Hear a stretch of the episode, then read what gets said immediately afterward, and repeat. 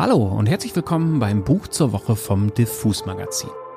Mein Name ist Daniel Koch und ich werde euch heute das neue Buch von Otessa Moschfek vorstellen. Lapfona heißt es und ist Anfang der Woche auf Deutsch bei Hansa erschienen. In der Übersetzung von Anke Caroline Burger. Damit habe ich heute schon wieder einen Blockbuster für euch. Denn Otessa Moschfek ist nicht nur eine Lieblingsautorin von mir, sondern auch eine Bestsellerlieferantin. In der Pandemie entwickelte sich ihr Roman Mein Jahr der Ruhe und Entspannung zum Book-TikTok-Hype, weil die Geschichte die Lockdown-Erfahrung schon Jahre zuvor sehr böse und gut getroffen hat. Bei Otessa Moschweg ging es allerdings nicht um einen Virus, der die Menschen zwingt, in der Wohnung zu bleiben, sondern um ein Model, das beschließt, auf Pillen ein Jahr lang durchzuschlafen, weil ihr die Menschheit außerhalb ihres Apartments ziemlich auf die Nerven ging. Mich hatte sie mit der grandiosen Shortstory-Sammlung Heimweh nach einer anderen Welt gepackt. Danach habe ich mich einmal durchs Gesamtwerk gelesen. Und das ist bei Otessa Moschweg eine wilde Reise. Ihr Debüt McGlue zum Beispiel war eine böse Piratengeschichte. Das Buch Vorlapfona wiederum, das Der Tod in ihren Händen heißt, war eher dem Krimi nahe. Und der aktuelle Roman ist eine Art Fabel, die in einem fiktiven Mittelalter spielt. Etwas überspitzt könnte man sagen, sie empfehle sich damit als Schwester der Gebrüder Grimm. Nur dass es bei ihr noch ein bisschen härter zugeht als bei den Grimms.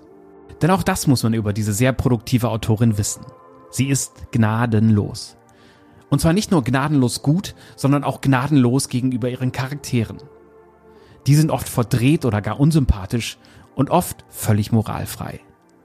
Auch Moschwecks Art, über Körper und Gewalt zu schreiben, ist krass direkt und dabei auf kranke Weise poetisch. Über Lapwona sagte sie in einem Interview mit der ebenfalls von mir sehr verehrten Autorin Carmen Maria Machado, ich wollte mit der Geschichte einfach in eine Welt flüchten, die noch abgefuckter ist als unsere. Und ich wollte, dass es dort Magie und andere weirde Dinge gibt, damit ich etwas ausdrücken kann, was anderswo nicht funktioniert. Lapwona ist nicht nur der Name des Buches, sondern auch der eines fiktiven Dorfes, das von einem bösen Fürsten namens William beherrscht wird, der auch schon mal eine Horde Räuber beauftragt, das Dorf zu überfallen, zu morden und zu vergewaltigen. Denn, so William, Furcht und Schrecken waren gut für die Moral. Außerdem gibt es Figuren wie Marek, den 13-jährigen deformierten, gottesfürchtigen Sohn des Lämmerhirten Jude. Und die Amme Ina, die eine Hexe genannt wird, weil sie sich mit Heilkräutern auskennt. Und weil ihre Brüste angeblich ein paar Jahre lang das ganze Dorf gestillt haben sollen, da alle anderen Mütter auf einmal keine Milch mehr geben konnten. Klingt weird, ist es auch ein bisschen. Und deshalb möchte ich euch jetzt mal einen kurzen Part vorlesen, damit ihr ungefähr wisst, was euch erwartet. In dem kleinen Part erfahren wir etwas über Ina und ihre, naja, sagen wir ruhig, Arbeitsweise. Trotz ihrer Kopfschmerzen ging Ina regelmäßig ins Dorf, um die Frauen, wie vom Priester beauftragt, zu behandeln, damit sie schneller schwanger wurden. Sie gab jedem Mann, der das wünschte, eine Unterleibsmassage mit falschem Physitienöl.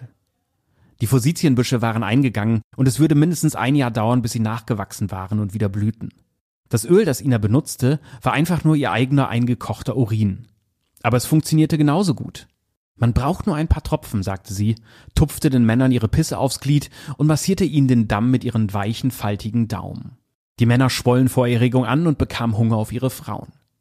Niemand machte eine Bemerkung über Inas seltsame Augen, obwohl alle verblüfft waren, dass sie ihr Augenlicht zurückgewonnen hatte. Ina behauptete, das sei der Wirkung ihrer Wundermittel zu verdanken. In Wirklichkeit hatte Ina ihre alten blinden Augen gegen die von Dibras Pferd ausgetauscht. Die Pferdeaugen zeigten ihr alles doppelt so groß. Ein Apfel, ihre eigene Hand, sogar leerer Raum schwoll an, wirkte vergrößert und gab Ina das Gefühl, alles aus nächster Nähe zu beobachten. Verschwommen, ohne Details, als sei sie eine Riesin.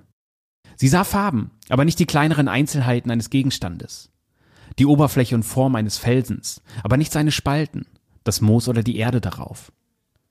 Die Gesichter der Männer ragten groß und drohend vor ihr auf, aber sie konnte keinen einzelnen Gesichtszug klar erkennen. Nicht die Falten um den Mund oder die Haare im Bart oder die knubbeligen Warzen über den Augenbrauen. Ihre Mitmenschen waren verschwommene, hautfarbene Flecken.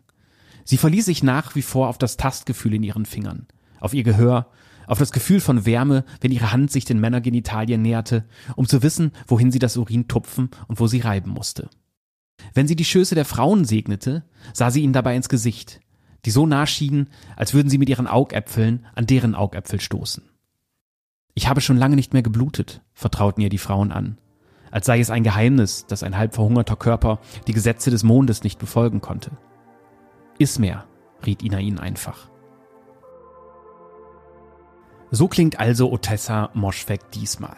Als allwissende Erzählerin schwebt sie über dieser kleinen abgefuckten Welt und breitet eine Geschichte aus, die schon fast sadistische Züge hat. Wir werden, ob wir das nun wollen oder nicht, Zeuginnen und Zeugen von Inzest, Kannibalismus, Mord, Totschlag, Vergewaltigung, Ausbeutung und Betrug und Exzess. Also all das, was man auch aus unserer Welt kennt.